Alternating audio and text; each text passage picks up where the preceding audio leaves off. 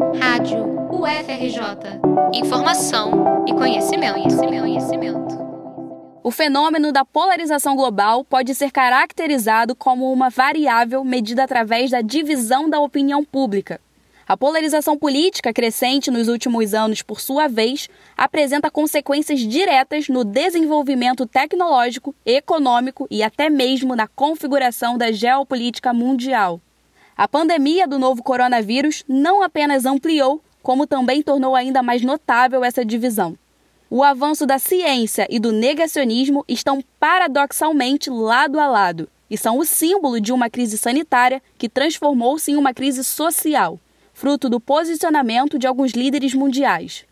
Mediador do painel que fecha a Conferência Internacional Amanhãs Desejáveis, o professor Leonardo Burlamac, do Departamento de Evolução Econômica da Universidade do Estado do Rio de Janeiro, a UERJ, avalia o posicionamento do Brasil no contexto pandêmico.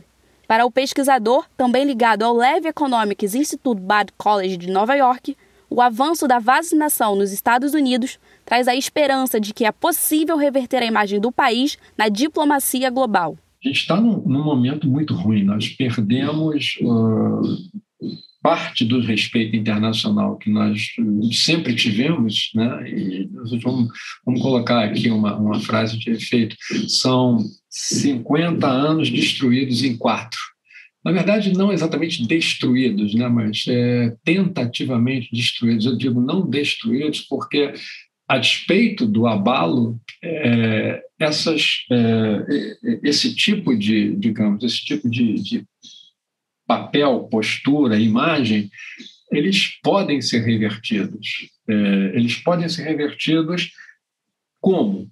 Por uma outra administração, que tenha o quê? Que tenha, de fato, um projeto de governo, um projeto de governo responsável, um projeto de governo consequente. O Brasil tem uma tem um passado extremamente respeitado e respeitável na sua política externa.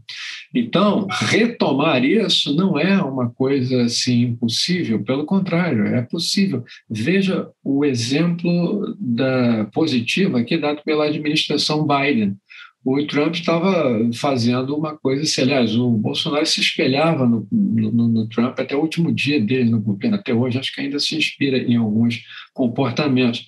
Então, era o caos norte-americano em termos tanto de política externa quanto de administração interna da pandemia. E veja a virada espetacular dada pela administração Biden em tão pouco tempo. Então, isso eu acho que é um exemplo muito positivo para nós. O que nós poderíamos ou poderemos eh, vir a ter, obviamente, com um outro tipo de administração e um outro tipo de projeto político, né? A pandemia escancarou e também ampliou a desigualdade nível mundial. Esse fator tem reflexo direto nas formas de prevenção e até mesmo na vacinação da população de algumas nações.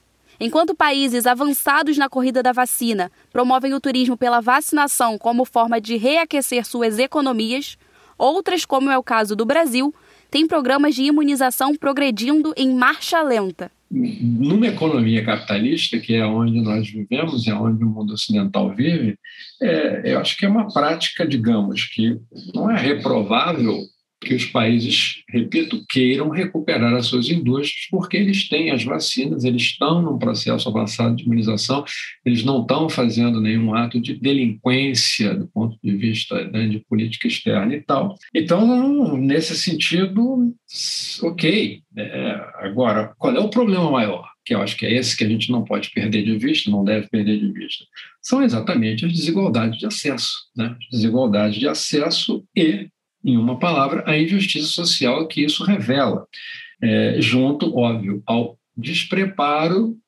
de governos como o nosso. Nós não somos o único, somos talvez o mais despreparado, mas não o único, longe de sermos o único.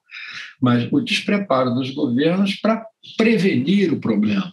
Essa é palavra-chave, a frase-chave, prevenir o problema. Aqueles que preveniram o problema, que atacaram rápido a pandemia, são exatamente aqueles ou esses que estão se beneficiando agora de uma ação mais rápida, mais consequente e mais estratégica no início.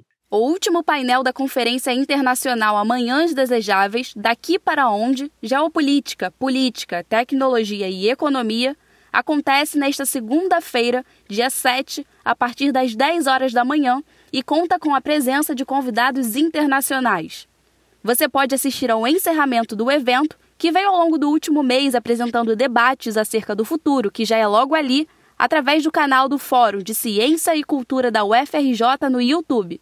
Reportagem de Caroline Nunes para a Rádio UFRJ.